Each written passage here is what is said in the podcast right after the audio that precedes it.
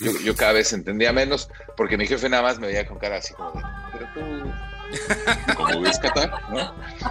Entonces ya le dije, a ver, jefe, a mí háblame derecha de la flecha o no me hables, ¿qué quieres? No, quiero saber si te vas a Qatar. Ah, sí, sí, no hay tos. Bueno, si quieres, pues, te, explico. No, no, me expliques. Yo voy. No, pero a ver, pues si quieres, mira, a ver, o sea, hoy en la tarde piénsalo, que era viernes. Hoy, piénsalo y pues entonces, que no, que yo voy. Así ya, a lo macho, a lo macho, yo voy. Ah, bueno, pues entonces déjame preparar. Pues ya está. Cuatro días después, el martes siguiente, firmé el contrato y cuatro semanas después estaba en Qatar. Vivimos en un mundo lleno de opciones y muchas veces tenemos que decidir. Pero hay veces en las que no. Simplemente necesitamos una salida, un respiro, salir del lugar, tomar las escaleras, llegar a la calle y coincidir con las personas en las que confías, las que te escuchan y conversan. Esto es Rómpase en caso de emergencia. Rómpase en caso de emergencia. Con cuatro fantásticos, pero sin poderes. Ingela Camba, Antonio Sempere, Alfonso Araujo y Eduardo Albornoz. De todo un poco, de nada, un todo. Rómpase en caso de emergencia. Rómpase en caso de emergencia.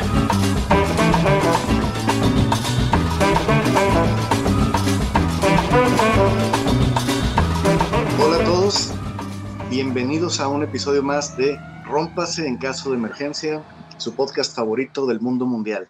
Y ahora, ahora sí que estamos en tres usos horarios diferentes del mundo mundial, porque yo, como siempre, los saludo desde el lejano oriente, acá en China. Eh, tengo a mis tres compañeros, Inge Lacamba. Hola. a todos. Monsieur Albornoz. Buenas tardes, buenos días, buenas noches, lo que les toque. Y Antonio Sempere. Hola, desde este uso horario que es el meridiano de Tlalpan, Ciudad de México. Entonces ellos tres como ven, están ahorita mismo en el uso horario de México, pero hoy tenemos a alguien que, nos, eh, que se nos está uniendo para discutir de todas las cosas bajo el cielo, como dicen los chinos, el señor Bernardo del Castillo, más conocido como la arroba Bernardux en, en Twitter. Amo y señor de los hilos de ingeniería. Amo y señor de los hilos de ingeniería. Eh, bienvenido, Bernardo. Qué bueno que estás aquí con nosotros. Muy, buenas noches, días, tardes o donde sea que se encuentren. Es un, es un pues auténtico placer estar por aquí. Pues Bernardo está allá en Medio Oriente y se dedica a la ancestral tarea de levantar pirámides y otras, otras cosas, edificaciones monumentales. Sí, el, arrendamiento de camellos deja también, deja buena También, también. Sí, sí, es, deja, tiene menos utilidad porque hay que darle mucho mantenimiento a los camellos, pero sí, sí funciona eso bien. Debe ser un, eso debe ser un problema. La seguridad también de los estribos y así. Sí, sí, sí, las, ya sabes, hay que poner su cobijita al camello y, hay algunas, depende del modelo de, ¿no? Pues eh, silla de lado, sí. Sí, el pues caso es no deformarle la joroba al camello, porque luego es, difícil no mantenerlas en su lugar. Eso suena como una filosofía, ¿no? Una filosofía de vida. El secreto es no deformarle la joroba al camello. Pues ya, mira, ahora que lo, ahora que lo hasta me lo voy a anotar en algún lado. Sí, sí. Sí, voy a, voy a, crear una, una, señal de seguridad que diga no le deforme la joroba al camello. Porque además, además se corre el riesgo de que le escupa al usuario, ¿no? No, y esas cosas muerden, escupen, tienen un temperamento bastante particular y patean, además. Y no, no sé si has visto uno de cerca, pero es, es tremendo animal. O sea, aunque aquí mm. son más bien dromedarios, son, son de una joroba. Es, es tremendo aparato. O sea, son, son bastante grandes. Sí, y tienen, son muy suyos, tienen su temperamentito. tienen los como algunos, también algunos modelitos de carros. Pues, este, Bernardo, oye, eh, somos, somos fans de, de tus hilos ahí en Twitter. Sabes que es muy interesante lo que siempre estás eh, comentando ahí del trabajo que haces en construcción, en seguridad de construcciones y cómo, cómo usas ese conocimiento pues, para evaluar las, algunas de las grandes obras que se están haciendo o intentando hacer en México. Nos encantan tus hilos, pero aquí siempre, aquí siempre estamos hablando de, de cosas que, que, no sean generalmente, o sea, que no tengan que ver exactamente con el momento, sino cosas que podemos eh, revisitar en cualquier momento. Y hace un ratito antes de que llegaras, estaba yo comentando que, pues yo tengo muchos años aquí en China, tengo mucho tiempo de escribir acerca de China, y pues otras personas que estamos así, más o menos hemos logrado que la gente ya diferencie entre China y Japón, ¿no? Em, que no es cosa menor, pero en, en, la, en la, zona donde tú vives eh, hay un desconocimiento muy grande, yo creo que todavía más que, en Oriente Lejano. Creo que Oriente Medio es una zona muy, muy desconocida. La gente no, no hace la diferencia entre Siria, Arabia y Irán, por ejemplo, que son cosas pues bastante diferentes entre sí. Y pues, ¿por qué no empezamos eh, con, con, que nos digas dónde estás tú y, cómo se diferencia de esas otras grandes eh, imágenes de la región, que son, por ejemplo, Arabia e Irán? Uy, pues sí, a ver, es que geográficamente, no, no creas que, es tan desconocido el sitio, lo que pasa es que Dubai, Dubai hace mucho ruido ahora, ¿no? Porque, porque se, ha convertido en un lugar así como, ay, es Dubái, los coches y las fiestas y todo eso. Eh, pero también es, es, verdad que cuando me fui a Qatar, eh, pues le decía a, pues, los compas en México, no, es que pues estoy trabajando en Qatar y todo el mundo me decía, pues bien por ti, compa, ¿dónde está eso? ¿No? Y, y sobre todo es porque pues son, a ver, son, son países que no oyes nombrar en la vida. Y, bueno, eh, aquí Dubái está en, el lado sur, sureste del Golfo Pérsico. El Golfo Pérsico es, es una especie de mar interior, como, como se da llamar elegantemente. Ah, eh, es una especie de mar interior que está, bueno, literalmente está rodeado por, por Arabia Saudita ah, en el lado oeste. El lado sur son los Emiratos Árabes eh, eh, el lado este es, es, quizá lo que más gente haya oído nombrar. Eh, al Golfo Pérsico entras por el estrecho de Hormuz, que es el lado oeste. El estrecho de Hormuz lo ha custodiado Oman durante siglos y siglos y siglos y siglos. Oman es un país magnífico em, que bueno, lo, ocuparon los portugueses y luego lo ocuparon los alemanes y luego lo ocupó todo, el mundo. Finalmente los omaníes dijeron todo el mundo al demonio de aquí, ¿no? Para no variar lo sacaron a patadas. Eh, ese, es, ese, es, el lado sur, digamos, los Emiratos y, y, Oman, el lado oeste Saudi, si vas más al norte. Y mira, déjame abro aquí un mapa mundi nomás por no decirte una borrada. Oye, pero ¿cuántos años tienes tú allá en esa región? Eh, uy, cuando, cuando yo nací, ah, no. eh, llegué acá 2000, 2000 en la torre, en el 2000 SAS en el 2008, 2000, en el 2009, que fue la primera vez que, que, estuve haciendo algo por aquí. Lo estuve en Qatar en el 2008, estuve en Qatar eh, tres años y un par de meses. Y luego, luego de ahí regresé a... De Qatar me fui a Argelia, luego estuve en Argelia otro buen rato, de Argelia me fui de, del Medio Oriente, fui a dar a Escocia, ¿no? Ah, es que tenía que hacer una investigación. Sí, tenía que hacer una investigación de, en whisky y, y, en, el, uso de esas cosas. En el uso de kilt. El uso del kilt, sí. Claro. Sí, es que una de las cosas que hago en los proyectos es, es pruebas, ¿no? Entonces fui a ver si el kilt era con o sin ropa interior. Existen las dos modalidades, todo depende del frío que esté haciendo. eh, Estuve en Escocia, en, Qatar y en Argelia. Yo en aquel entonces eh, era como el director de la oficina de Medio Oriente de Iberdrola. Y entonces, bueno, pues acabé en Qatar y en Argelia, luego, luego Escocia. De Escocia regresé a España. Eh, esta porque estaba me cambié de empresa, me fui a trabajar a Acciona y entonces con Acciona estuve trabajando ya en, no viviendo aquí, pero, pero estuve viniendo aquí con cierta regularidad porque Acciona tiene Acciona Agua tiene contratos aquí, Acciona Infraestructura, que es otra división, tiene contratos aquí también. Por ejemplo, la construcción del, metro que va a la Expo, eh, Acciona era, parte del consorcio que hizo la obra civil.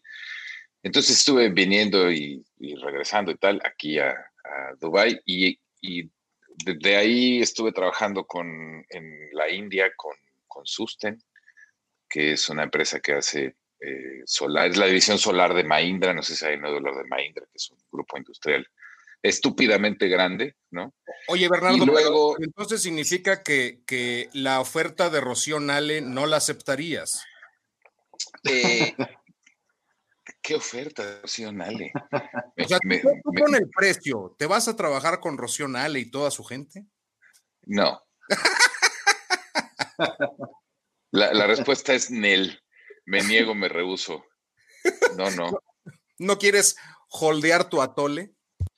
No, no quiero holdear mi atole y con la Nale menos, ¿no? Porque no, imagínate tú, qué cosa tan terrible.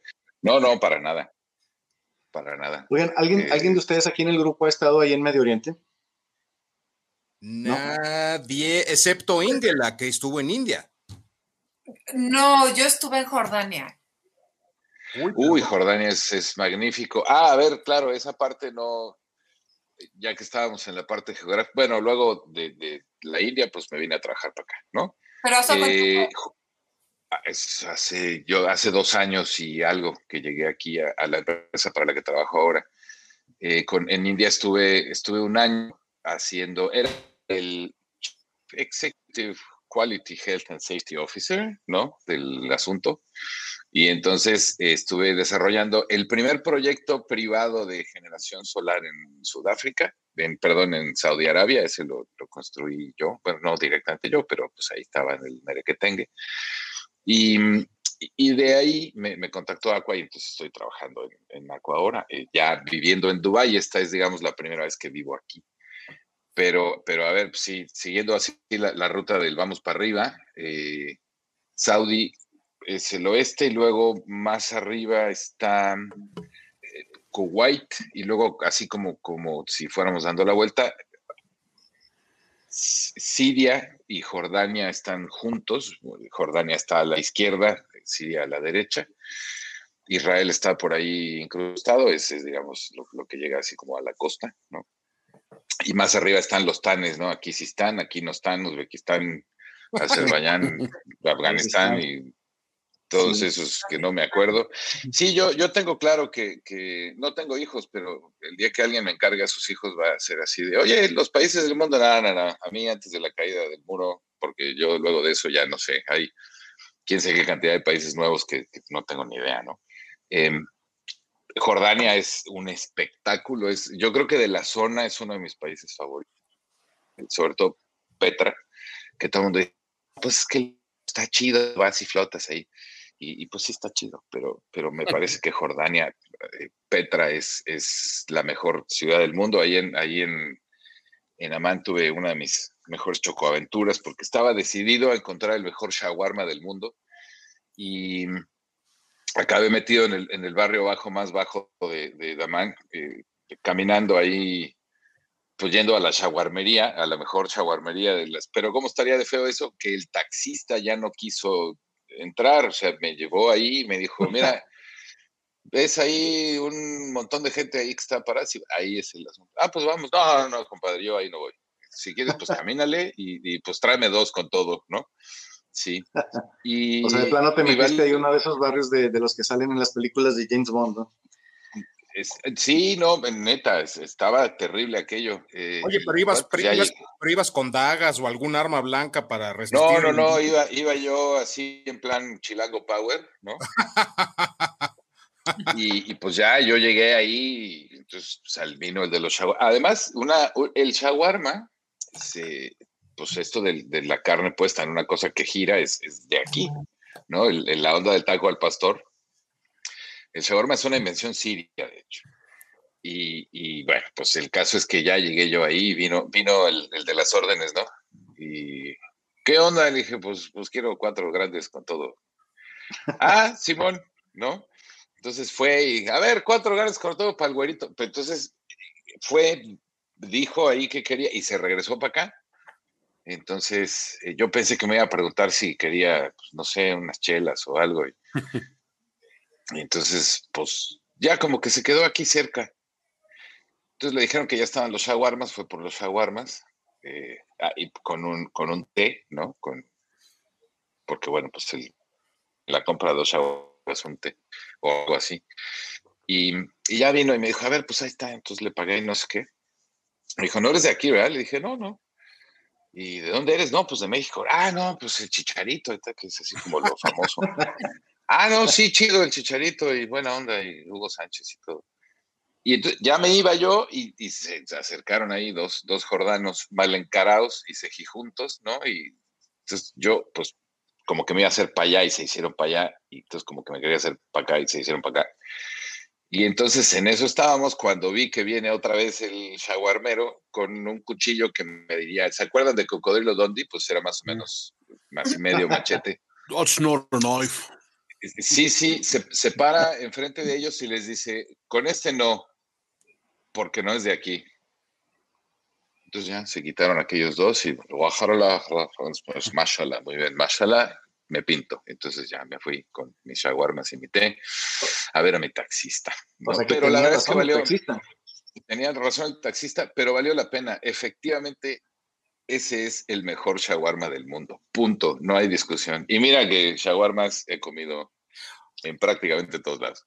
Aquí eh, tengo una duda. A ver, cuando fuiste a Escocia, comiste haggis. Por supuesto. Porque ah, pues.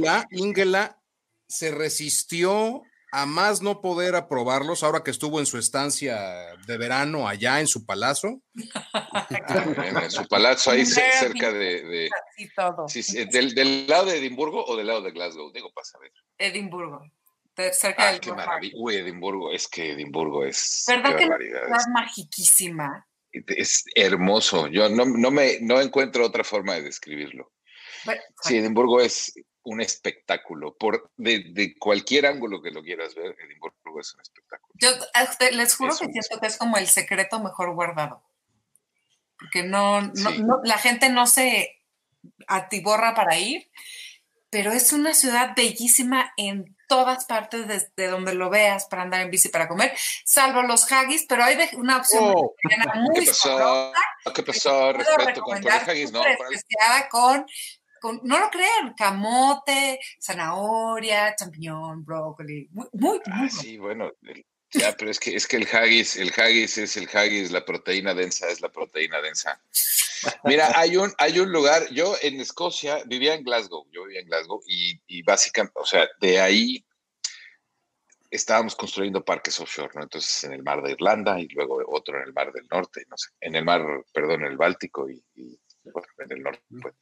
Y entonces tenía yo mi moto y entonces me leyeros de, de la zona y nos íbamos a comer haggis a un pueblecito que está, que se llama Kirin, que está a, no sé, a una hora y media de Glasgow, en donde la cosa es que te apareces ahí a las ocho y media de la mañana y entonces te ponen un plato de haggis que no te voy a mentir, debe ser tranquilamente es un kilo de haggis para ti solito.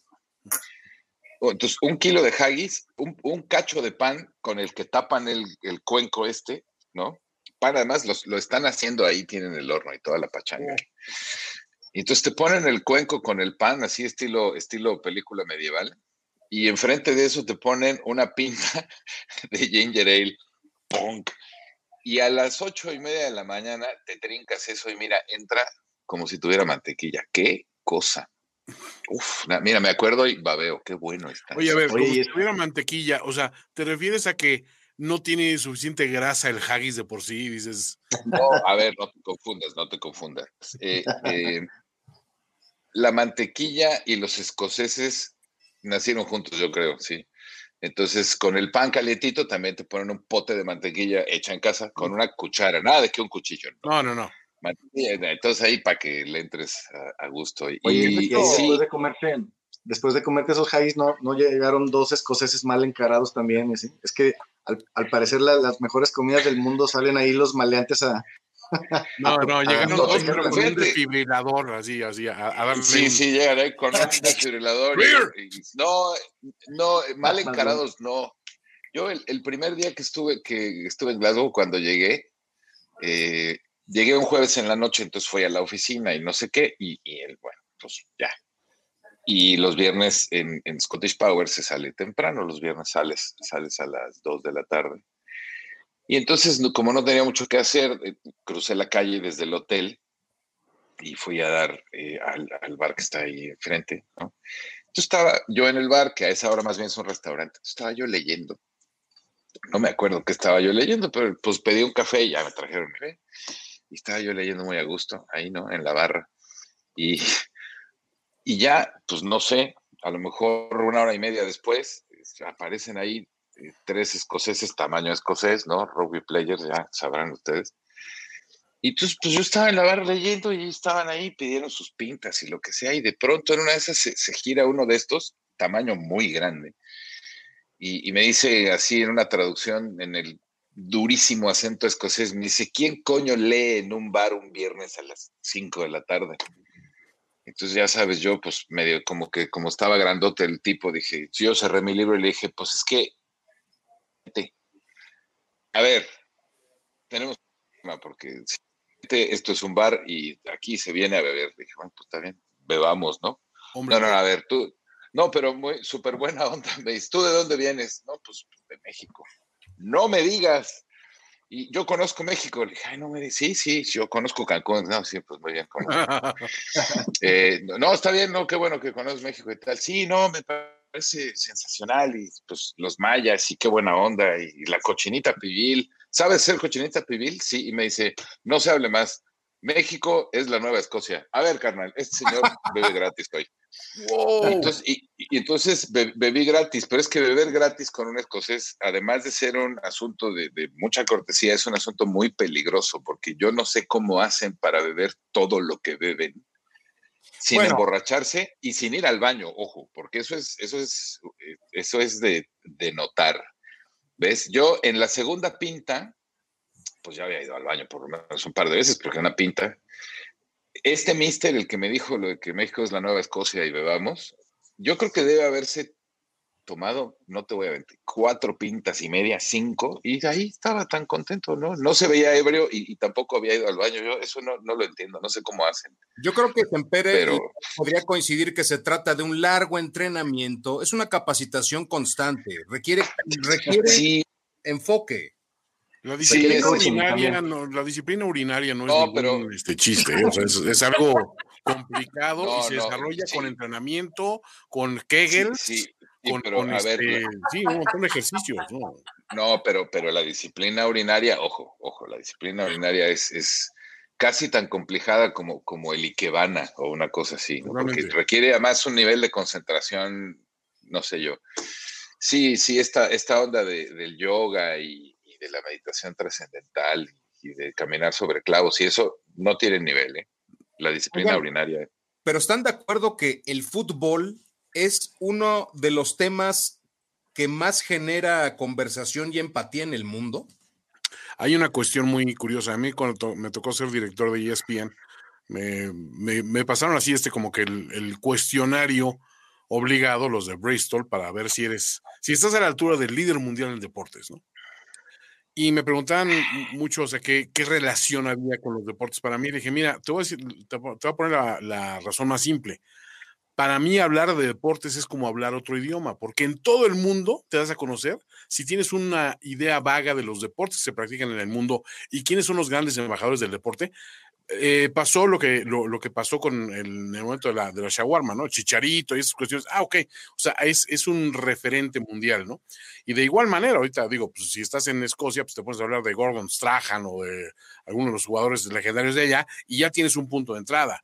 O te pones a hablar de, de, de eh, en, en, en, me imagino que en medio Oriente de algún atleta importante, pues no sé, o en el cricket o en las carreras de camellos o, esas cosas. No, pues de, de Salah, por ejemplo, Salah que tiene su, A mí el fútbol no me gusta, no, no soy un gran seguidor del fútbol, pero pues, tampoco, no. Salah, por ejemplo, es... es Mohamed Salah, ¿no? Sí, campeón con el Liverpool, ¿no? Pero digo, sí, sí, que hay que decir que es un jugadorazo.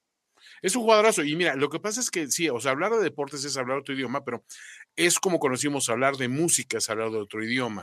hablar de, de, películas también tienes un, punto de entrada.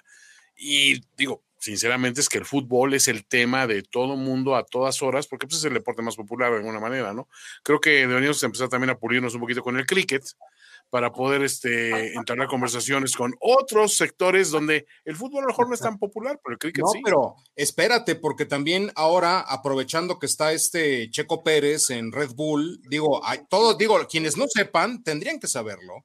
Bernard Dukes es un entusiasta del automovilismo y aparte es patrocinador de su equipo con la playera de Visit México. Eso, chinga.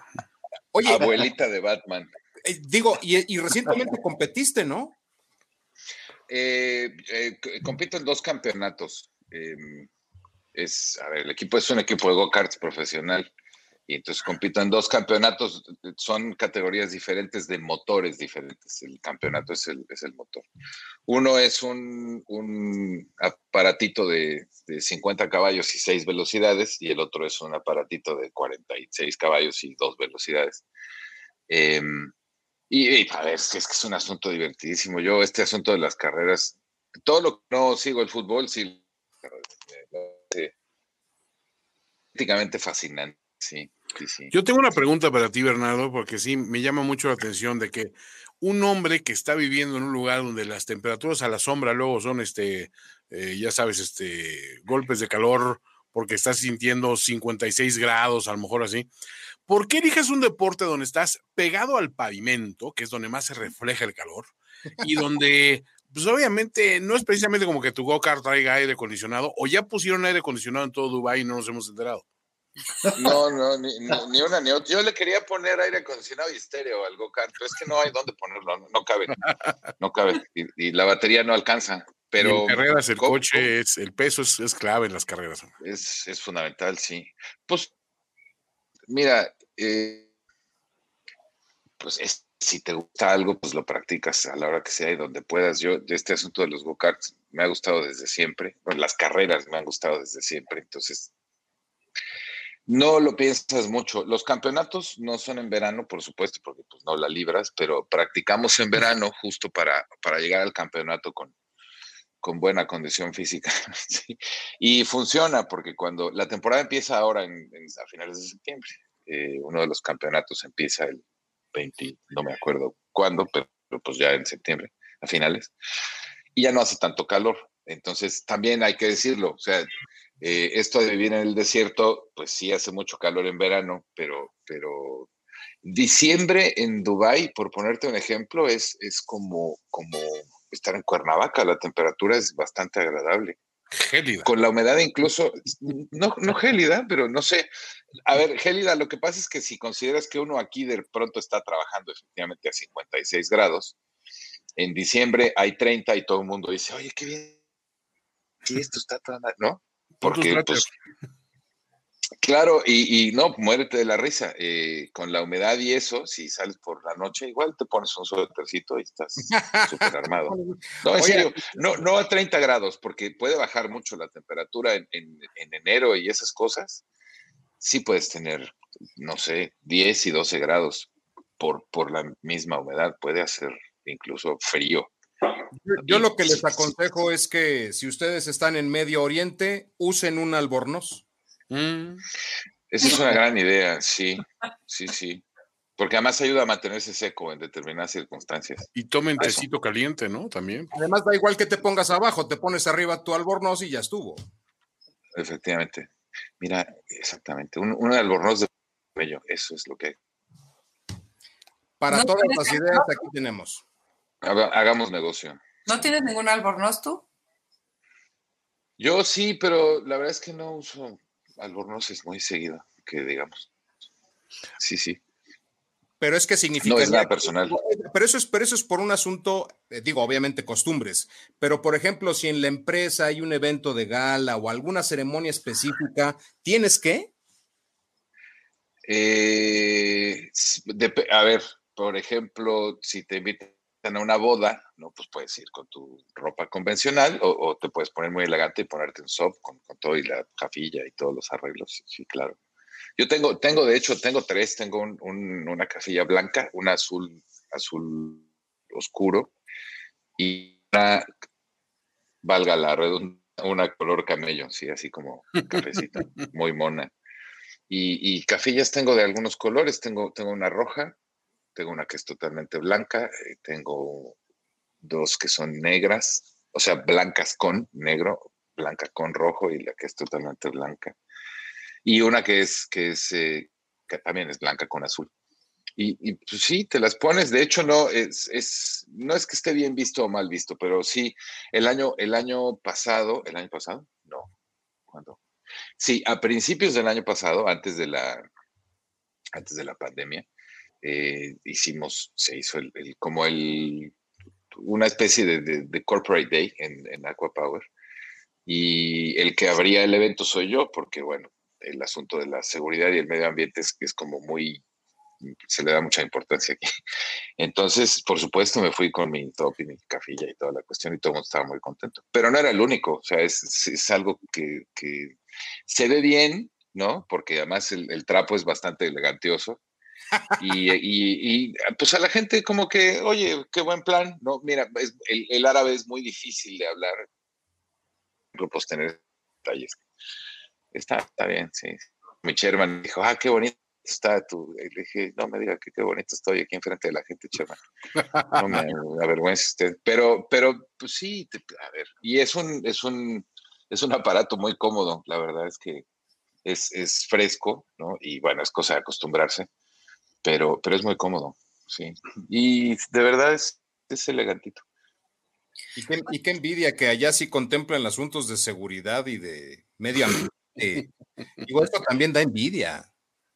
Eh, no, pero es en todos lados, doctor. O sea, yo, yo, eh, pues, lo mismo, lo mismo sucede en, México, en muchas empresas y tal. Todo depende un poco de la filosofía de la alta dirección. Pero sí, jamás te diría que en, México hay muchas broncas. Broncas tienes en todos lados. Así que Ahora, nos dijiste tu título nobiliario, dijiste algo espectacular, algo así como director de resiliencia. Y yo eso nunca ah. había escuchado en la vida. Entonces, cuéntanos un poquito cómo, qué, hace un director de resiliencia. ¿Tiene resiliencia por los demás? ¿La invoca? ¿Se las presta? Eh, ¿Cómo? no, a ver, yo, yo prestando cosas por ahí no voy porque luego la gente me ve feo. Pero, a ver, el chiste es, mira, básicamente, doctora, el, show es que, así muy grandes rasgos, yo me ocupo de que la gente no se lastime, de que las cosas no exploten, de que no contaminemos y de que no suceda nada eh, que nos obliga a detener operaciones. Básicamente por ahí va el negocio del business continuity y resilience en términos de recuperación, ¿no? Mm. Porque una, una, una, cosa es, es que, que, estés muy bueno para gestionar emergencias y otra que no te puedas levantar del problema, que es, es realmente donde está la bronca, ¿no? Eh, y tiene que ver con compliance, la parte tal y toda la parte de, de, requisitos, por ejemplo, de los lenders, porque nosotros eh, pues somos una empresa razonablemente grande, pero tampoco tenemos tanta lana, entonces para los proyectos y esto, siempre traes un lender o dos o tres, depende de lo que vayas a construir. Y esos lenders son, son fondos de inversión tamaño grande que, lógicamente eh, entre, sus, entre los muchos riesgos que gestionan está el de su reputación. Entonces tienen una lista de requerimientos también que tienes que cumplir, casi todos ellos relacionados con, con personas o medio ambiente. Entonces, toda esa parte de, compliance también la llevo yo. Entonces, es, imagínate que son dos áreas diferentes. Una es seguridad y medio ambiente y la otra es business continuity, resilience y compliance, eh, que son, están como separadas y no. Eh, y, la parte de compliance, business continuity y resilience es realmente lo que, lo que hacemos como empresa para, eh, para no tener que detener operaciones, para no perder negocio, para etcétera, etcétera, para recuperarnos en caso de que suceda alguna cosa gorda, ¿no? que es algo que, estuvo muy activo al principio de la pandemia, por ejemplo. Y lógicamente nos ocupamos de, compliance por, por una cuestión, porque evidentemente mucha regulación que cumplir en, en muchos sitios y el compliance de, con, con, lenders y con, con otras partes, le llaman muy elegantemente partes interesadas, que pueden ser bancos, pueden ser autoridades, pueden ser eh, fondos de inversión, pueden ser eh, ONGs, por ejemplo, ¿no? Hay, hay sitios en donde las ONGs tienen mucho peso y, y, tienen influencia en los proyectos, etcétera. Entonces, bueno, hablas con la gente de las ONGs y tal, para asegurarte de que estás cumpliendo con todo lo que tienes que cumplir para que los proyectos vayan. Fíjate, Bernardo, a mí se me hace muy interesante las, las, dos regiones en las que vivimos tú y yo, aquí, o sea, yo aquí en China, tú ahí en, en, Medio Oriente, son regiones que durante muchas décadas, pues, eh, hicieron mucho dinero de, de formas diferentes, eh, allá con, pues, mucho con petróleo, en China con, con fábricas.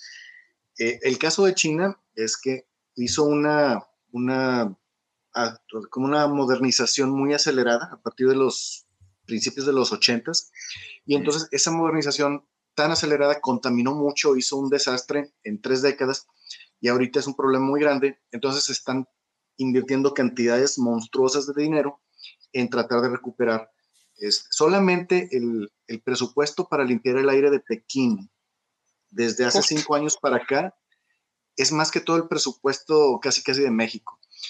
Este, eh, y entonces hay muchas cosas que se están haciendo aquí en China. Claro, va a tomar esas tres décadas de eh, enmugrar, se van a tomar también un par de décadas para limpiar. para limpiar. Exacto. Y la región donde tú estás, pues también están, la, la, región más rica de petróleo del mundo, está migrando muy rápido a cosas solares, eólicas, sustentables. Seguramente conoces la ciudad esa que están haciendo, la de Neom, ahí en la frontera con, ¿Qué pasó? ¿Qué pasó? Ese proyecto es mío, señor.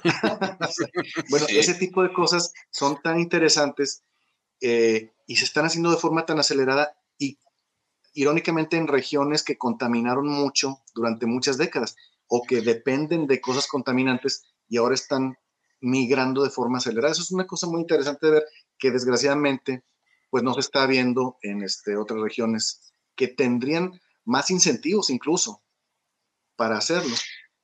Uy, es que es, que es todo un tema, porque, a ver, yo, la cosa tiene dos lados. Uno, uno es, es la, responsabilidad ambiental con el planeta, que aparentemente ya ahora todo el mundo es muy responsable, Digo aparentemente porque luego, ¿no?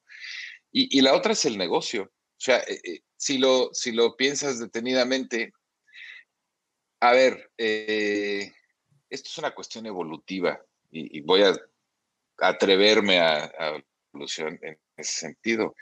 El, día que alguien que se podían fundir metales y se fabricó un, tubo y le partió la cara al de junto con el tubo, pues todo el mundo se puso a fabricar tubos, ¿no?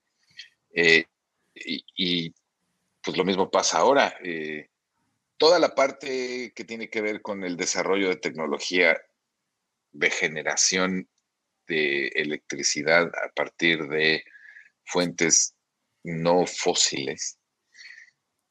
Es, un asunto evolutivo, pero es también un asunto de negocio. O sea, y, seguramente quien, quien se inventó los, los, paneles solares, que no tengo ni idea de quién haya sido, quien se inventó los paneles solares, los inventó porque, porque pues lo que no quería hacer era apagar la luz. Y, y, pues no lo culpo, ¿no? O sea, no lo culpo. Al final, eh, también también es cierto que posiblemente haya tenido en, mente aquello de, oye, pues no hay que contaminar, ¿no? Pero, pero seguramente fue por ahí, oye, unos paneles solares y qué chido, entonces mira, pues tengo aquí mi casa conectada. Luego no servía para nada, porque los paneles solares eran una basura cuando los primeros, los paneles solares existen hace 25 años o 30. Entonces, no sé si te acuerdas que podías comprar tu Casio con su celdita solar ahí. Muy mona. Entonces eras, eras el hiperfresa porque, güey, trae su Casio solar, ¿no? Y, y pues, yo, o sea, todo tiene, tiene que ver sobre todo con negocio. Y, y, siempre ha sido así. Ahora, ¿qué es lo que? Pues que, que la electricidad, tampoco hay que confundir, los eléctricos hay hace 100 años. Entonces, eh, todo este asunto de no usar coches eléctricos y no desarrollar motores más eficientes, motores Sterling, los motores Bankel, que, son, no son los más eficientes, ¿no? Pero, pero son, son, son muy poderosos. Eh, y incluso, incluso coches de vapor, ¿no? Que, que, si lo piensas detenidamente, los coches de vapor podrían funcionar o funcionan con aire comprimido, entonces tú podrías tener un coche que funciona con aire comprimido que es una perfecta estupidez a lo mejor, pero así es. Todo esto tiene que ver con negocio. las petroleras, en sus, muy en sus inicios, pues producían petróleo para, para combustibles, pero el petróleo se empezó a usar para muchas otras cosas también. Y las principales presiones para no tener otras fuentes de, digamos, de, combustible, ¿no? Pues venían de las petroleras. Y las petroleras invirtieron quién sabe qué cantidad de dinero en parar el desarrollo de una pila de tecnologías alternas que podrían haber funcionado al día de hoy, entre otras, por ejemplo, los coches eléctricos. Y claro, eh, todo esto además, oye, es que los coches eléctricos pues, pues no usan gasolina, pues no. Y además, pues las turbinas usan gas, pues sí. Entonces, ¿qué me gusta? Pues las turbinas, todas las turbinas, investigo con más gas. Y al mister este que está produciendo el motor Sterling, por ejemplo, que es un motor que podría funcionar con mermelada, casi, casi, eh, pues a ese señor hay que silenciarlo, ¿no? Y al que está diciendo que el plomo contamina, también hay que silenciarlo. Y al que dice que que los coches eléctricos son el futuro, también hay que silenciarlo. Y yo no quiero decir silenciar como que hayan matado a nadie, o sí, no me consta ni una cosa ni la otra. Sí, claro, claro, relatively speaking, ¿no? Pero, pero bueno, pues finalmente tarde o temprano tenía que suceder. Eh, todo el mundo sabe que el petróleo pues se está acabando y también hay que decir la neta, no se va a acabar mañana, no se emocionen no se pongan ríspidos y, no hagan fiesta porque el petróleo no se va a acabar mañana. No. Es más. Lo que pasa es que, lo que pasa es que a fin de cuentas, tú describes una época o cómo funcionaban antes los negocios, digo, digamos, en el apogeo de ese capitalismo del, de la transición del siglo XIX al XX. Claro. Era un asunto muy, muy rudo en el sentido de que acallabas al competidor, pero es que los negocios actualmente son como la filosofía de una amiga que dice, no pongas todos tus huevos en la misma canasta. Y es lo que están precisamente en Dubai con este ojo de Sauron, este, con todos los espejos, ¿no? ¿Estás de acuerdo? Claro. Sí, es, es, que, bueno, a ver, los Emiratos Árabes Unidos producen petróleo, pero el 5% del petróleo produce Dubai, eh, perdón, Abu Dhabi.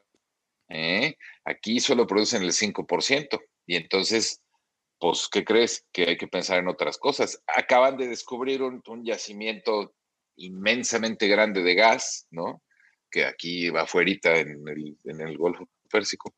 Y entonces eso cambia muchas cosas. Eh, las perspectivas, tanto de lana como de crecimiento, evidentemente cambian cuando encuentras una bolsa de gas de este tamaño. Y, y, bueno, pues lógicamente eso está muy bien, ¿no? Pero, pero ya existía esta diversificación eh, desde antes. Y claro, hay que poner el negocio en otro lado, hay que... Dubai, Dubai no es un paraíso petrolero, Dubai es un paraíso de negocios.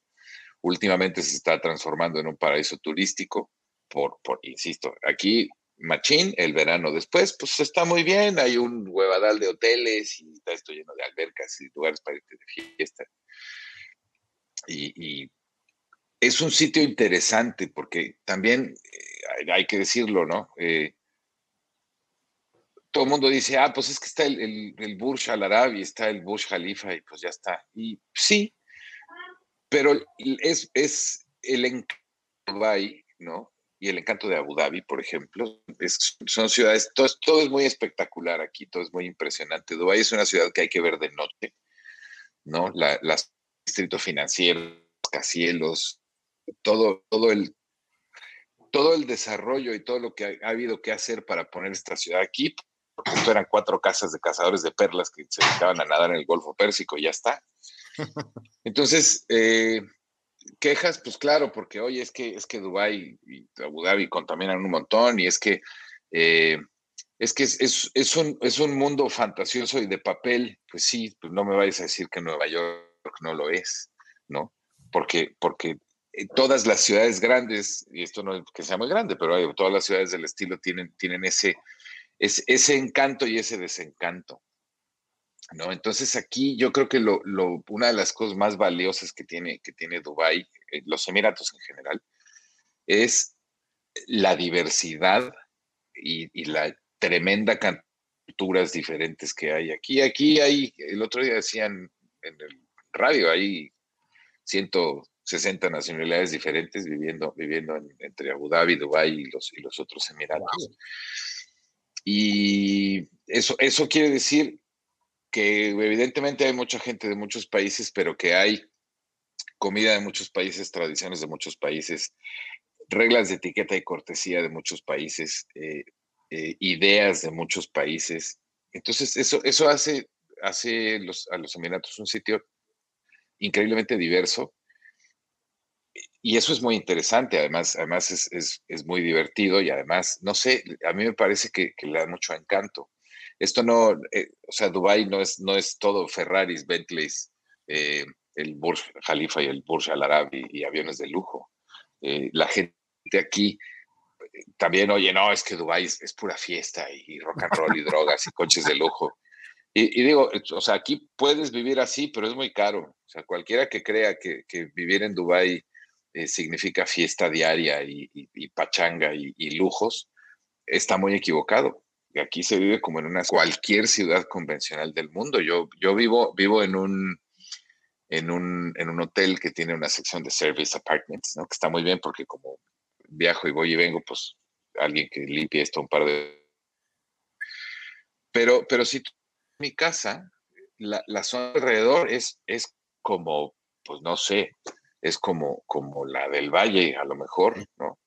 Es súper normal, hay farmacias y hay restaurantes y está el dentista y... oye, oye, pero entonces también tienen su, su gas bienestar. Eh, no, no, ahí sí te quedo a deber. El gas aquí no te lo traen en cilindros. sobre todo porque no, no, nadie pudo diseñar un dispositivo para fijarlo a los camellos. Entonces llega, llega, llega por tubo. Todo se reduce a los camellos finalmente. Se reduce a los camellos y llega por tubo sin albur, ¿no? Entonces sí, aquí todo es con gas. O eléctrico también, ¿no? Que sabes que sabes qué, que, que a fin de cuentas Dubái, por lo que estás describiendo, es un tema que ya habíamos platicado anteriormente, es realmente un lugar inclusivo. Inclusive, si eres tan amable. Tocaste el punto. Sí, no, sí, este, Eduardo, esta, esta cosa, más, más, más allá del lenguaje, sino de las culturas, hace unos cuantos episodios estábamos hablando de ciudades cosmopolitas y tocamos el tema de, de Turquía, de, perdón, de Estambul, que es una ciudad que por su situación geográfica fue confluyente de, muchas culturas ahí del Mediterráneo, de Oriente Medio, de Europa, ¿sí?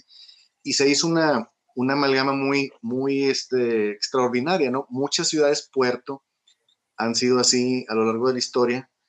Por ejemplo, hoy en día tenemos ciudades como Shanghai, aquí en Oriente, como Dubái, ahí donde está Bernardo, y esas ciudades este, cuando amalgaman tantas culturas, como dice él, tantas reglas de etiqueta, comidas y eso, normalmente salen ideas nuevas de ahí, salen cosas nuevas, sobre todo cuando también se, convierten en centros financieros. Este, em, la, gente que, los inversionistas que están en este tipo de ciudades, normalmente se hacen más sofisticados que los inversionistas tradicionales, que un inversionista tradicional pues le gustan las bienes raíces, ¿no? dice, cómprate ese pedazo de tierra, pártelo, véndelo. Eso es un inversionista tradicional, pero cuando estás en un, en un centro así de donde las ideas van y vienen, las culturas van y vienen, este, esas, esas son las cosas donde normalmente la gente se hace más mm, visionaria y más inventiva para, para empujar las cosas. Sí, eh, no sé si, si, si, es un ejemplo muy burdo, pero muy bueno. Evidentemente todos han visto Gladiador supongo, ¿no? que a mí me parece un peliculón. el, comerciante que al final se convierte en el dueño de, de, Máximo, ¿no? Es, justamente yo creo que toda esa, toda esa secuencia de la película en donde van pasando por diferentes lugares con el circo y con las, la bola de atracciones que, trae el, comerciante, que nunca me acuerdo de su nombre, es, es muy, muy lo que sucede muy lo que sucedía y muy lo que sucede hoy, ¿no? la, diversidad y el trato con, con, gente de diferentes lugares también te, te, ayuda a buscar no solo oportunidades de negocio distintas, sino oportunidades de comunicación y oportunidades de, de trabajar en, bola y, oportunidades de, de, hacer cosas juntos. Eh, y, y, así era el comercio y así lo que pasa es que hoy tenemos y, y ancha pero, pero así, sigue siendo. Todavía hoy sigues buscando oportunidades de, cooperación y de, trabajo conjunto y de, desarrollo porque es lo que mueve el mundo. Y, y hablabas de ciudades puerto, pero por ejemplo, Jordania, Petra, pues Petra era, era una aduana, ¿no? Una de las, una de las, una de las variantes de la ruta de la seda pasaba por ahí. Petra, eh, desafortunadamente los nabateos no documentaron nada, los muy hijos del mal se dedicaron a chismearse todo el asunto y a pasárselo de padre a hijo de boca en boca. Pero, pero la entrada a Petra es un espectáculo en donde puedes ver incluso esculturas de camellos lavadas por el agua, ¿no?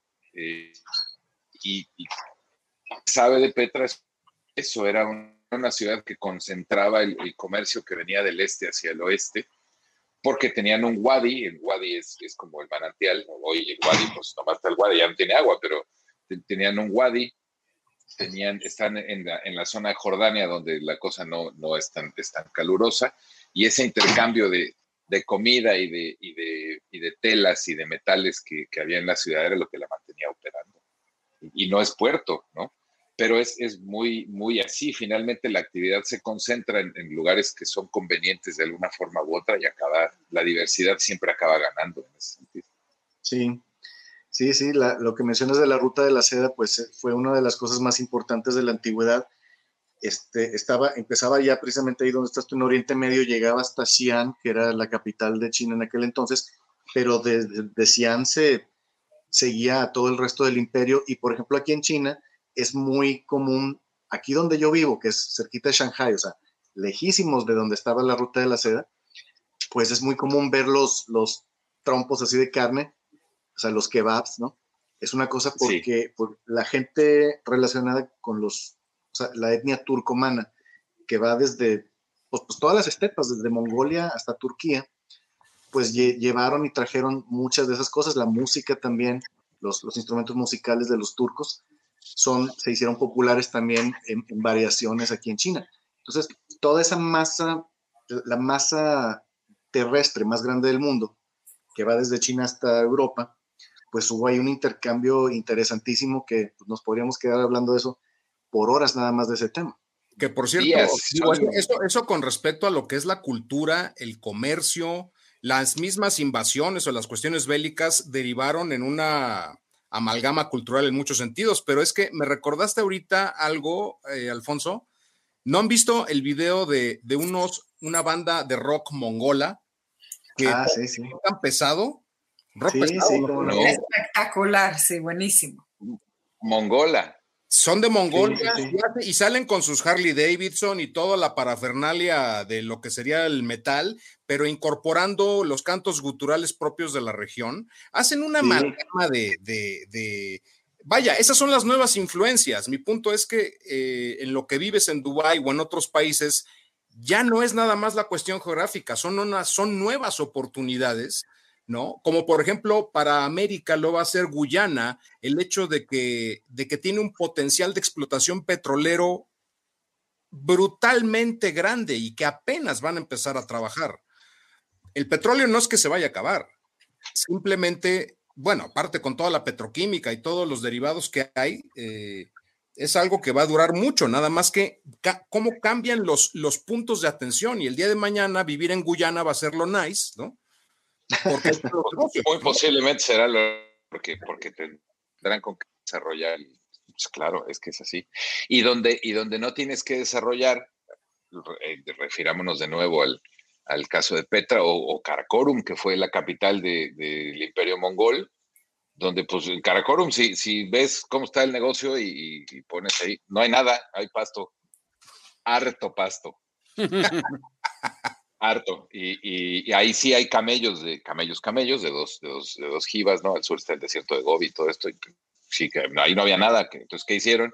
Moverse hacia el este, que además, en, eh, como decía Alfonso, en, esta, en esta masa de tierra enorme, la migración fue mucho más sencilla en, en, esta masa de tierra porque las cadenas montañosas van eh, de oeste a este, no de norte a sur, como en el caso de América para llegar a San Francisco tenías que cruzar las Rockies y, eso pues es para muy machos, ¿no? Sea como sea. Aquí lo que tenías que hacer era seguir la cadena montañosa y pues no te lo vais a perder, son 11 mil kilómetros de extremo a extremo y eso se hacía a pie o en caballo o en camello o en, como fuera. Entonces, e, esto de dedicarse al comercio hoy, hoy se dice muy fácilmente, ¿no? Porque existen DHL y anexas y, eh, hoy por hoy puedes estar en cualquier punto del planeta en 36 horas, en donde quieras. Tú elige un lugar y llegas en 36 horas. Antes, pues tenías que viajar dos años. Las, las cruzadas, ¿no? Eran, pues salías de Londres y, entonces era, oye, ¿y aquí cómo? Pues tú dale paleste, güey, hasta que ya la gente hable raro. Y cuando se voy a raro, pues síguele dando, cabrón, porque todavía te falta un rato. Y entonces, donde te encuentres el agua, es decir, el, Mediterráneo, ¿no? Pues síguele dando ahí junto al agua y es donde, pues en algún momento del tiempo llegas ahí a, Jerusalén, a Acre, ¿no? Eh, que en lo que hoy es Líbano, que era una de las, una de las ciudades ahí que rifaban chido.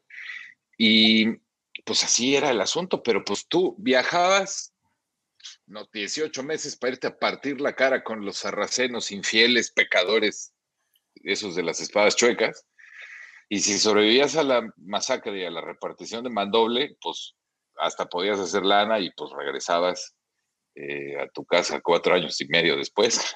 Cargadito de tesoros. Sí, ahorita está más fácil. O, no, pero pues, o sea, piénsalo y, el, el, incluso ese, esa evolución, o sea, ¿cuánta gente no se quedó a, vivir en medio que dijo, no, pues sabes que aquí, por ejemplo, ¿no? en Constantinopla y pues, está chido esto, el cuerno de oro, y buena onda y el Bósforo, hay buen café y hacen dulces chidos, yo aquí estoy bien.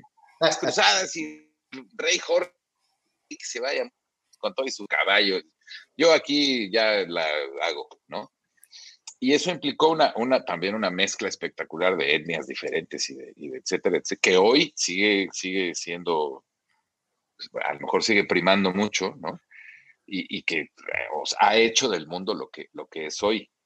Ahora, entre conquistas y guerras y migraciones y madre y media, pues ya Sí, eso da para días de conversación. Días y días, pero hay un, hay un detalle que yo también este, quisiera mencionar ahorita, porque creo que va un poco en el tono de lo que preguntamos en un principio.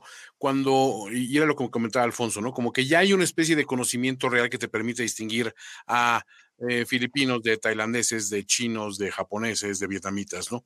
Eh, por alguna razón, Oriente Medio todavía eh, prevalece esa idea de, pues, este, hay árabes y hay arena y hay petróleo y todos odian Israel, ¿no? Y hay musulmanes extremistas, que es una, una, es una visión, digamos, muy, muy genérica y muy ignorante realmente de las situaciones. Tú ya ahorita nos estás exponiendo la inmensa diversidad que existe en cuanto a culturas en esa región.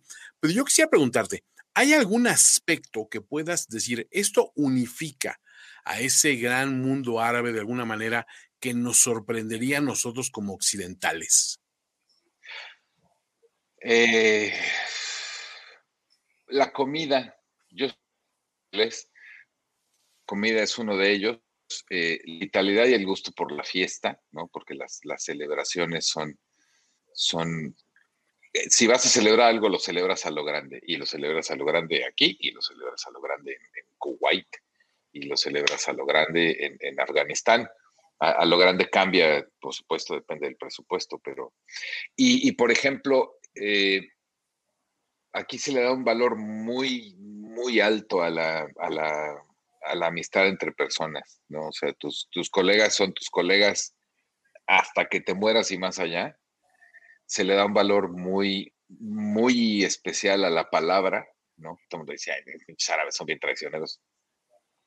No, un, un árabe que te da palabra te la cumple. Y, es, no te la cumple. Tiene que ir a pedirte perdón, porque si se muere sin que lo perdones, no se va al cielo. Aguas. Y, eso aquí es, es un asunto muy, relevante. Entonces, la el valor que se le da a la amistad, que se le da a la palabra, el, valor que se le da al, trato entre personas con cortesía y, educación, eh, es, tiene, tiene un, valor muy alto. Evidentemente, eh, esta zona está llena de expatriados. Los, los Emiratos, no sé, el 70% de la población son, somos expatriados. En, en muchos niveles hay es también una zona de, o sea, donde las diferencias sociales son muy notorias, eh, pero aún eso está empezando a cambiar, eh, y, todo hay que decirlo, ¿no? Porque pues, no, no estaba bonito hace la primera vez que, yo vine aquí, cuando estaba en Qatar, eh, era, era evidente quién, quién era trabajador y quién era alto ejecutivo, por decirlo de alguna forma, y esto además era muy en el, mismo trato eh, de, los locales hacia los extranjeros, ¿no? Pero, pero por poner un ejemplo, aquí en algún momento del tiempo, Rashid, el, primer ministro de los Emiratos, que es el presidente de Dubái, en algún momento, no hace mucho, no me acuerdo, pero se echó ahí un discurso bastante conmovedor, ¿no? En donde dijo, a ver, pues sí, los locales y qué buena onda y, pues el país es nuestro y lo que sea, pero tenemos que agradecerle a los, a los expatriados eh, a todos los expatriados, a, los altos ejecutivos, a los albañiles, a los plomeros, eh, eh, a, los, a, los que trabajan en mandos medios, etcétera, porque sin ellos este país no sería lo que es. ¿no? Tan es así que, acaban de, acá, no sé, hace cuatro o cinco, están, están moviendo ya un proceso medio de, de, emiratización, que es lo mismo que está sucediendo en Saudi, etcétera, porque lo que quieren es que la gente, y, lo voy a decir como es, que no se me malinterprete, lo que quieren hacer es que la gente local aprenda a trabajar, ¿no? Porque, porque siendo locales, pues tienen acceso a una serie de beneficios, y eso está muy bien, pues cada quien se rasca como puede, ¿no? Tienen acceso a una serie de beneficios que, te garantizan una, una vida muy agradable, no una vida de super lujos y etcétera, pero que te garantizan tener una vida tranquila económicamente hablando, en términos de vivienda y tal. Pero evidentemente, pues, pues eh, les gustaría, y esto tiene mucho sentido, ¿no? poder mover su país sin, depender de que otros que están acostumbrados a hacer cosas las hagan.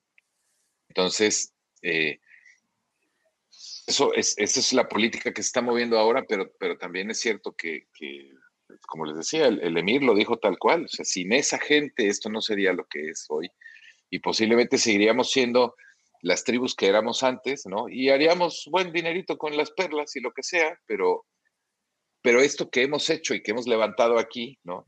No lo hubiéramos levantado si no hubiera sido por, por toda la gente que ha venido a vivir aquí y que, y que nos ha regalado su trabajo y su esfuerzo y una parte importante de su vida para poder desarrollar el país.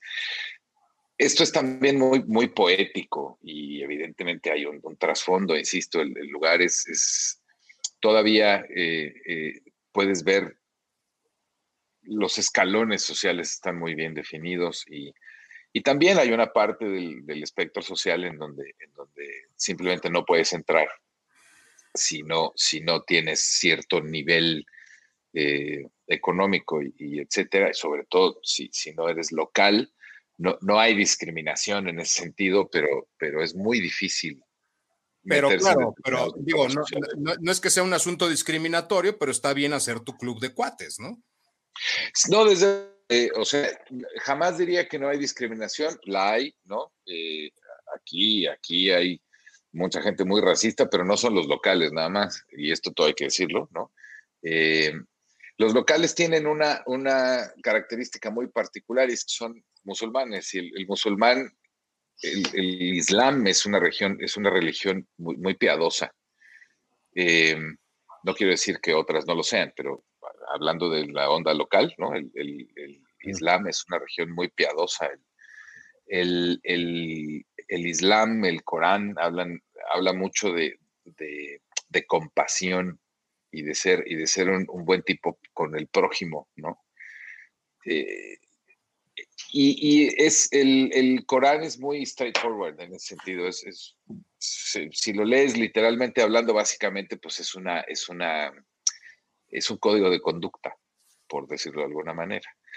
Pero, pues, el, nivel de, de, compliance con la religión por aquí es, claro, es muy, es muy, es como muy importante, ¿no? Entonces, eh, la gente procura vivir la, religión como hay que vivirla, entonces pues, las cosas se toman muy en serio. Entonces nunca diría que no hay racismo y nunca diría que, que, no, que no puedes ver eh, maltrato y que no, etcétera, pero es, es, lo mismo que partes del mundo, o sea, en ese, eso es muy normal también. Oye, pero a ver, Bernardo, tú eres mexicano, evidentemente. Chilango de Amadre de la del Valle, sí, nacido en el Sanatorio Reforma, un 14 de, julio del 71 a las 12 y media de la tarde, bajo la experta supervisión del doctor Zamorano. Oye, pero, pero tú, siendo chilango de la del Valle, supervisado por el doctor Zamorano y todo este asunto, tú, ya, tú, puedes, eh, ¿te has nacionalizado o tienes la nacionalidad de Dubái? ¿Tu, tu sangre no. está que arde? No, no, ni a patadas, no se puede, no se puede. Tienes que haber nacido aquí y punto. Entonces, incluso si, si yo me casara con una, con una chica de por aquí, cosa bastante improbable porque pues no se puede, no, no soy. Pero casara con una chica de por aquí no me dan la nacionalidad y lo mismo sucede si, por ejemplo, la doctora viene por aquí y, se, la, se, la, enamora a un jeque petrolero y, le ofrece miles de camellos de dote. Eh, a la doctora aquí presente no le van a dar la nacionalidad, no es Nanay. A sus hijos, sí. Oh. Oye, mira, hay oportunidad. Pero bueno, descarta tu Yo que quería porque estaban haciendo como comparaciones muy antiguas acerca de estos hombres aventureros que se lanzaban a grandes viajes. Y yo sí quisiera hacer un paralelo con un fenómeno que estamos viendo bastante seguidos, que no por nada, pero Bernardo y Alfonso son representantes de esto, que es el famoso líder nomádico, ¿no? que es eh, que están dispuestos a, probar nuevas formas de vida, en, o sea, siguiendo quizá una profesión o una pasión o una técnica, depende ¿no? de cada uno de ustedes, eh, han sido suficientemente flexibles para irse moviendo donde los trabajos los van llamando, porque no han estado en un solo lugar. Bueno, Alfonso también tiene una ruta grande antes de llegar a China, pero bueno, lo que tú nos contaste es bastante asombroso, ¿no? Este, pasaste por bastantes lugares y aún estando en la ciudad, seguías haciendo muchos viajes. Entonces a mí me parece que aquí estamos viendo como un fenómeno de verdad muy importante, porque de repente, ahora con la pandemia y entonces, este, diríamos como que nos hemos vuelto un poco más cómodos, más caseros y nos costaría trabajo entender ese sentido de aventura de ir a probar tantísimos lugares. Eh, entonces, no, no, sé, no sé cómo vives tú esto, si ustedes son conscientes de esta parte de líderes nomádicos a la que pertenecen y que van dejando pues patrias, por así decirlo, ¿no? Que es un poco la pregunta que decían de las nacionalidades. Tú vas dejando varias patrias en las que te enamoras del lugar. Imagínate que te gustan los haggis y luego los tienes que dejar, ¿no? No, pues es que eh, no, yo, a ver, en mi caso muy particular, ¿no? Eh, a mí cuando, cuando cuando empecé a trabajar muy, al, estoy hablando del, puchale, del 91, estaba yo trabajando con la gente de Mafre, una de las primeras cosas que hice ya teniendo un, trabajo serio en, esto de la seguridad y tal fue irme a trabajar a El Salvador, ¿no? No, vivía ahí, pero, pero estuve, estuve en El Salvador una horadita arrancando un carero y una setera. Y, te diría, eh, oye, pues es que me gustó irme de... No, o sea, era lo que había que hacer en el trabajo. Pero la verdad es que después de eso, ¿no? Como que le agarras el gusto y, no sé, cuando, cuando Iberdrola me dijo, oye, pues queremos que te vengas a España y no sé qué, pues yo le dije a mi jefe, sí, está bien. No, no, a ver, pero pues eh, dale una pensada. No, no, está bien. Ya, pero es que te, acabo de hablar para decirte que está bien, güey. Yo, yo voy. Y lo mismo pasó para ir a Qatar. en Qatar acabé porque yo estaba muy contento en Madrid y entonces haciéndome cargo de todos los proyectos de, Iberdrola a, nivel internacional. Y el, el, monito de seguridad que teníamos en Qatar se peleó con el superinspector de Qatar Petroleum, ¿no? que ese es uno de los asuntos, no te puedes pelear con el local. Aquí sí es legal que a ver, doctora, si yo te insulto aquí, sí es legal que vayas y me denuncies a la policía, porque el insulto nomás no. Entonces, estos acabaron de la greña y se demandaron y no sé qué. Entonces, yo pues estaba intentando contratar a alguien para mandarlo a Qatar y lo que sea. Y en una de esas estaba yo muy contento escribiendo alguna cosa en la computadora. Llegó mi jefe y vente, vamos a fumar. Sí, no, no estábamos fumando. Entonces ya sabes, oye, ¿y tú cómo ves Qatar? Y yo, ya sabes, no, chale, no encuentro al monito que tengo que contratar. El mundo es una basura. no, pero pues tú ves Qatar. Pues te estoy explicando, güey, que le, no, no, no, no, güey, pero, pero ¿cómo ves Qatar? Bueno, pues, pues, tienen gas y todo, ¿no? Yo, yo, cada vez entendía menos porque mi jefe nada más me veía con cara así como de, pero tú, ¿cómo ves Qatar? ¿no? Entonces ya le dije, a ver, jefe, a mí háblame derecha de la flecha o no me hables, ¿qué quieres? No, quiero saber si te vas a Qatar. Ah, sí, sí, no hay tos. Bueno, si quieres, pues, te, explico. No, me expliques. Yo voy. No, pero a ver, pues si quieres, mira, o sea, hoy en la tarde piénsalo, porque era viernes. Hoy piénsalo y, pues ese. Que no, que yo voy. Así ya, a lo macho, a lo macho, yo voy. Ah, bueno, pues entonces déjame preparar. Y pues ya está. Así que cuatro días después, el martes siguiente, firmé el contrato y cuatro semanas después estaba en Qatar. Nunca dije que no. Nunca dije que no, porque además, eh, y esto es un, asunto así de carácter muy, muy personal, me, he pasado la vida eh, huyendo de determinados ambientes, ¿no? Y eso también fue una, forma de, correr. Y, pues eh, me, he dedicado a correr, ¿no? Y, al final ya no corres porque estés huyendo, nada más, sino porque esta sensibilidad que te da a conocer culturas distintas y gente distinta y países distintos y, cosas distintas, ¿no? Es súper chida y es súper interesante. O sea, yo lo que más le agradezco al trabajo es la oportunidad de ver el mundo. Pues el mundo está ahí para verlo, ¿no? Y, me, y me, parece, me parece muy triste lo que sucede en algunos países europeos, especialmente el caso de España, donde, donde viví también una buena cantidad de tiempo, en donde, en donde los españoles se quejan y no, que el gobierno debería hacer algo para no tener que migrar. No seas estúpido, güey. O sea, tan fácil que es migrar hoy con la cantidad de oportunidades de trabajo y de, desarrollo que hay en otros lados. No puedes decir que, que, tienes un desarrollo profesional completo si no has trabajado afuera de tu casa, güey. ¿No? Porque si lo que quieres es quedarte en Chamartín tu vida entera, pues está muy bien pero al final no, vas a ver nada de todo lo que hay para ver hoy en, el mundo. Y el mundo es un lugar maravilloso de, naturaleza y es un lugar maravilloso de, gente y es un lugar maravilloso de, tradiciones y de sociedades y de costumbres y de comida y de, y de lo que eras varias.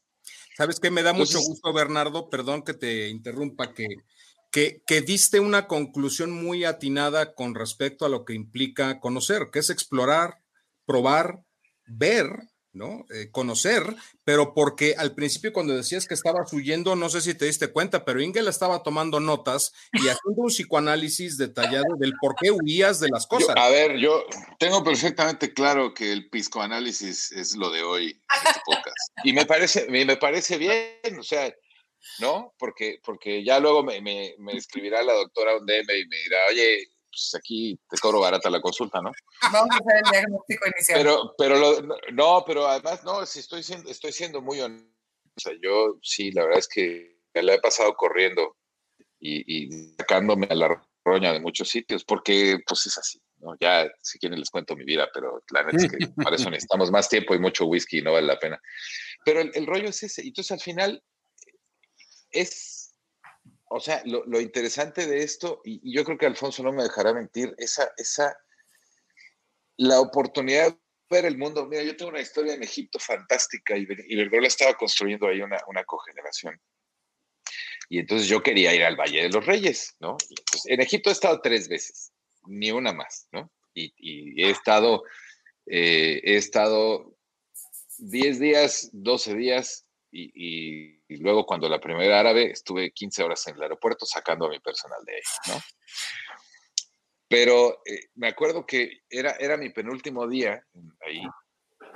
Y entonces yo quería ir al Valle de los Reyes porque pues, nunca había ido al Valle de los Reyes y pues estás trabajando y nunca te da tiempo y no sé qué. Entonces le dije a, mi chofer, porque nos ponían chofer, no podíamos manejar ahí. Digo, oye, güey, eh, Adnan se llama el chofer. Adnan, yo quiero ir al Valle de los Reyes, pero pues es que nunca hay tiempo y no es que, ah, no te preocupes. Yo tengo un primo que conoce a alguien que trabaja en Valle.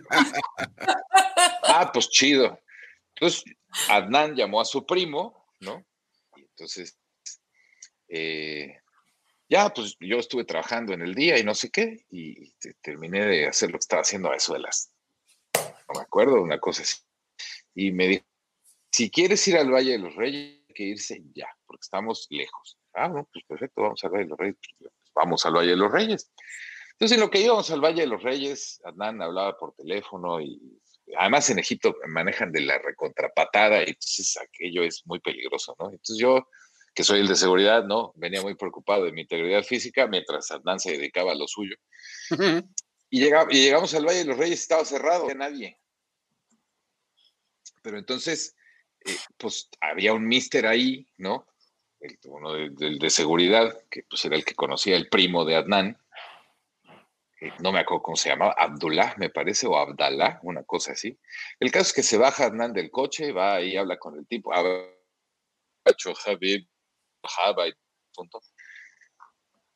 y entonces me, llama Hernán, me dice, ven, me bajo del coche, llego ahí y me dice el bonito, esto, está cerrado, pero, pero pues como eres aquí el recomendado del jovenazo, no, pues pásale ahí. No, no toques nada, no te puedes llevar nada, pero pues llégale. Y si alguien te pregunta, yo no te dejé entrar el Valle de los Reyes para mí solo, para mí solo. ¿Qué va? Porque conocía yo al primo del compadre del chofer. y, esta clase de, no sé, o sea, esta clase de cosas son son súper interesantes porque al final, pues desde luego no te da tiempo de ver todo el Valle de los Reyes y hay muchos lugares a los que no puedes ir porque hay excavaciones y lo que sea, pero fue, o sea, la cantidad de historia que se te cae encima estando en un lugar como ese o estando en un lugar como Edimburgo, no sé si estés de acuerdo, pues, o sea, Edimburgo, te paras abajo de, la montaña, Edimburgo, y bueno, cayeron, más por exceso de uso que por otra razón, pero, pero es, espectacular la cantidad de historia que te rodea, los, los miles de años de, de onda que hay ahí, son un espectáculo, lo mismo en, lo mismo en Petra, lo mismo en el sur de Saudi, lo mismo en, en Oman, o sea, es un espectáculo y eso yo insisto, creo que es lo, lo, que más le agradezco a este, a este trabajo, la, la oportunidad de ver el mundo y, la oportunidad de hacer lo que eras como esa y como la de la búsqueda del shawarma perfecto y tal, ¿no? porque tienes acceso a esos lugares, porque es, a donde llegas trabajando. Igual le sucede a alguien que desde aquí se va para el otro lado. Yo conozco gente que tiene historias maravillosas eh, porque se fue, a, no sé, le dieron una, beca en Canadá o, acabó trabajando en, en, Chile por la razón que sea y luego te encuentras aquí locales supermanes que hablan un español perfecto. ¿Tú de dónde saliste? Ah, es que viví en Ecuador tres años. Ah, figúrate tú, ¿no? Y es, eso, eso pues es muy enriquecedor, es muy enriquecedor. Yo creo, sí, yo creo que tenemos que agradecer mucho la, la oportunidad que, que tenemos de, de, conocer el mundo, de conocer otras, otras culturas y otra gente, porque al final nos reconocemos a nosotros mismos, o sea, vemos que no estamos llegando a otro planeta, no estamos llegando con aliens, estamos llegando con gente que le gusta comer, divertirse, bailar, y convivir y estar en paz. Yo creo que eh, eso lo estábamos, eh, lo hemos discutido muchas veces, que la mejor forma de gastar el dinero es eh, libros y viajes, pero si me dijeras que nada más uno, serían viajes. Y bueno, yo este, quisiera terminar ahorita mi participación con una, una letra de una canción de Billy Joel, que es muy, muy bonita, que la sacó precisamente el año de 1989 cuando, cuando cayó el muro de Berlín y, la canción se llama Leningrado. Y dice, al final dice, o, sea, el, coro que repite es, We never knew what friends we had until we came to Leningrad. Nunca supimos los amigos que teníamos hasta que no vinimos y, este, y nos abrazamos en Leningrado. Eso fue al final de la Guerra Fría. Es una letra muy, muy hermosa este, si pueden, busquen la canción, así se llama Leningrado de, de No, yo, no canto, por amor al prójimo, pero se las refiero nada más para que la busquen en tu tubo. En tu tubo, dice, pues sí. Sí, yo igual, yo no canto ni en la regadera porque se va el agua. Entonces, por ahí. ¿Cómo? Entonces el, el, el, karaoke de Rompas en caso de emergencia va a estar un poco despoblado. Sí, exacto. Sí. De hecho, lo siento ese karaoke, lo, digo, deben saberlo todo mundo, sería acaparado por Ingela, eso no es novedad. No, pero seguro alguien se suma, aunque sea con unas palmaditas o algo así, algo, un palmeo. Oye, pero a ver, ¿cuál sería la conclusión de Ingela para esta, esta charla tan literalmente enriquecedora, con muchas anécdotas y geografía? Que, necesitamos medicación los cuatro. no, yo me incluyo, o sea, si me voy a separar por no estar medicada, mejor. Y me separo del grupo, no quiero. The more the merrier. Mediquémonos todos, que vivan las drogas. exacto, que viva la pasiflorina. Oiga, que sea. No, ¿saben qué pensaba muchísimo? Y esto, en lo último que decía Bernardo y, Alfonso con esto de la, la canción, y en un mundo donde lo que estamos viendo es que los líderes están tratando de sacar partido a partir de una identidad forzada, eh, como que, más bien separa en lugar de une. Y los escuchaba a ustedes y decía, es que el mundo es eso, ¿no? Es este lugar tan increíble donde hay muchos otros similares y a veces disímiles, no, eso, eso realmente no es importante, pero donde están los sentimientos de amistad, honor, trabajo, curiosidad, pasión, creatividad, cultura, comida, música, ¿no? Y entonces hay una red común tejida en el mundo muy linda, muy conmovedora, y que tenemos que cuidar y cuando aparecen estos falsos nacionalismos, tener mucho cuidado, ¿no? Porque el mundo es tanto más rico cuando nos permitimos movernos eh, a través de él, sobre todo como lo hacen Bernardo y Alfonso, ¿no? Pero si nosotros tenemos ocasión de hacerlo viajando entre sus letras, por ejemplo, entre sus libros, eh, entre sus documentales, entre sus fotos, creo que es una gran oportunidad. Entonces me, pareció muy inspirador como estas últimas dos cosas que dijeron Bernardo y Alfonso, porque me permiten pensar en esto, en cuidarnos de los discursos políticos que buscan dividir, que es el populismo y que está a la orden del día en todo el mundo. Así que bueno. En, todo el mundo. Sí, sí, mira, por ejemplo, mi jefa, mi jefa es turca y independientemente de que cañona y sabe todo, eh, le cosas de México y me dice, pues si Erdogan es la misma basura y tiene 20 años ahí, ¿no? Y, es, es, exactamente la misma basura. O sea, todo lo que me cuentas me suena tan cotidiano, tristemente tan cotidiano. Y podríamos hablar de, de muchos otros sitios donde pasa lo mismo. Y entonces eh, también la gente dice, bueno, pero pues, eh, chale, es que está el país, ¿no? Todos los, todos los países del mundo tienen alguna especie de acervo y de riqueza eh, social y cultural que, es pues, muy atesorable, ¿no? Desafortunadamente este rollo de, los, del nacionalismo y el aislacionismo no tienen cabida en el mundo de hoy, simple y sencillamente eh, eso ya, ya no existe. Antes tenías que llamar a la operadora y pedirle línea para hablar a Madagascar. Hoy eh, agarras, ¿dónde está mi teléfono? Aquí, o sea, agarras el teléfono, que estas cosas ya no son teléfonos. Esto es una computadora que, entre otras cosas, tiene servicio de comunicación por voz, ¿no? Y en, 50 segundos estás hablando con alguien que está del otro lado, de lo que estamos haciendo ahora mismo, ¿no? estamos conectados, si, si, consideramos las distancias, entre, entre nosotros cinco hay 18 mil kilómetros de distancia, de donde está Alfonso, donde estoy yo, y luego donde están eh, eh, Antonio. Entonces, no sé, yo, a mí me parece particular y, me parece magnífico que estas cosas se puedan hacer hoy y me parece terrible que, haya quien, quien a estas alturas del partido no sostenga que, estamos mejor solos. Pues eso es, con el perdón de la expresión, es una pinche basura de la peor de las calidades. De hecho, eh, yo coincidiría en eso. Yo con lo que me quedo en primer lugar es con el sentido de aventura y búsqueda de nuevas experiencias y aprendizajes que han tenido tanto Alfonso como Bernardo a lo largo de, su vida, por trabajo, efectivamente, pero a partir de ahí desarrollando nuevos gustos, nuevas visiones, y eso lo han incorporado a su vida cotidiana y lo comparten con la gente.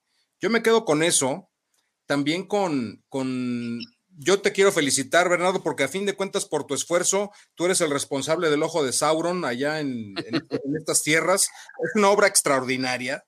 De hecho, digo, ya hablaste eh, eh, abundantemente del tema, pero les recuerdo a la gente, el tamaño, el área de lo que han construido sería similar a la alcaldía Miguel Hidalgo en Ciudad de México. Sí, Sí, es más o menos ese el, tamaño. La dimensión, ¿no? Digo, es que es, debe ser un privilegio trabajar este tipo de cosas, pero también me quedo con una gran decepción y es que eh, la gente esperaba verte sin camisa el día de hoy en esta transmisión. A ver, define, define la gente. La gente hablando de Alfonso Engela, digo, obviamente. Alabado sea Jesucristo y Alá. Pero a ver, Antonio, ¿cuál es tu conclusión para hoy? Yo me quedaría, pues, principalmente con estas, estas enseñanzas de que los viajes no solo ilustran, sino que te, permiten, eh, digamos que abrir una cantidad de puertas que muchas veces no sabemos ni que existían, ¿no? Y me gusta mucho esa actitud aparte y presumo nada más por la conversación de que estos viajes y esta, esta, esta feliz huida Creo que todavía no, ha terminado para Bernardo. Yo siento que este, quedan mucho, queda mucho mundo por recorrer y conocer todavía. Y qué bueno que tengas tanto la oportunidad como el talento que te permite llegar a estos, lugares, ¿no? Porque eh, esa es otra cuestión, señores. O sea, no se avergüencen nunca del talento y lo que saben, ni crean de que son mejores personas por quedarse a ejercer eh, en un país, porque pues dice un presidente de que es antipatriota el sacar nuestros conocimientos y llevarlos a otro lado. No, al contrario, enriquezcan, sean estos embajadores culturales. Y pues como única tarea me quedaría eh, decirle a Bernardo que siga escribiendo esos hilos prodigiosos que nos encantan y que escuche a The Who, pero no a, no a The Who de Entwistle y Roger Daltrey y Keith Moon y Pete Townsend, sino a The Who, que es HU nada más, que es la banda metalera mongola que estaba mencionando Albornoz hace rato. Se va a llevar creo que una grata sorpresa y pues de menos podrá hablar de rock con Alfonso, que también eh, habla ese idioma fluidamente. Así es. Pues otra vez, muchas gracias Bernardo por haber estado hoy con nosotros, este, darnos una vuelta por, por medio mundo, eh, platicar con visiones así de, de todos lados. ¿Tienes alguna, alguna conclusión final, así un mensajito final? No, pues un poco siguiendo lo que, lo que decía Antonio y, también eh, Íngela, ¿no? Hay que aprovechar todas las oportunidades de ver y, de aprender cosas y de, de, entender qué es lo que pasa afuera de la colonia donde uno vive. Porque, porque al final, pues sí, mucha gente habla de, dinero y de, y de comprar una casa y de todo este rollo, y pues yo no dudo que haya gente para la que la vida sea eso y está muy bien, pero, pero el, mundo no se termina en la frontera de ningún lado. El, mundo es redondo y por lo tanto se le puede seguir dando vuelta y vuelta y vuelta siempre porque nunca llega uno al borde, aunque haya quien sostiene que la Tierra es plana, ¿no? Es otro asunto que podemos tratar otro día. Y al final, eh, eh, pues lo único que se uno es, es todo lo mientras pudo ver. Así que pues hay que ver y, hay que aprender y hay que entender y hay que hablar y hay que convivir porque es, la única manera realmente de, conocer y de conocerse, ¿no? Así es. Pues Bernardo Tres, muchísimas gracias este, por darnos tu tiempo hoy. Este, yo quisiera dejar una, una frase de, de, uno de mis grandes héroes, Carl Sagan, siempre extrañado, que él dijo, cuando te encuentres a un ser humano con el que te molestes, te contraríe, te frustres, tenle paciencia, porque en 100 mil millones de galaxias no te vas a encontrar otro. Eso es, sí, qué razón tenía el buen Carl. Pues muchas gracias. Ay, muchas gracias, Bernardo, por darnos este tiempo, por levantarte a las 5 de la mañana, porque vale la pena que los que nos escuchen sepan que eh, era de noche y ahora es de día, pero porque se levantó a las 5 de la mañana con su cafecito, acompañarnos a tener esta conversación para rómpase en caso de emergencia. Muchísimas gracias por, por, la invitación y pues rompas en caso de emergencia, ¿no? Eso también es una de las muchas instrucciones que me aseguro que se cumplan en todos lados. Así que, pues muchas gracias por, por la invitación y, cuídense, les agradezco enormemente el... Oye, pero, pero, eh, y a la gente que no te ubica, que digo, es un error que no lo hagan, ¿dónde te encuentran? ¿En qué redes? Eh, pues en, Twitter, básicamente es, digo, tengo ahí una cuenta en Facebook, pero esa la uso para hablar con mis hermanos y para reírme de mis compadres. Entonces, en, Twitter, la arroba es, es Bernardiux. Si, ay, si son tan amables, los molesto con un follow, ¿no? pues listo, amigos. Que, haga, los honores Alfonso, porque ya cerró con una frase, pero que dé por concluido el episodio. Gracias a todos, gracias eh, como siempre a Ingela Camba, Messier Albornoz y Antonio Sempere.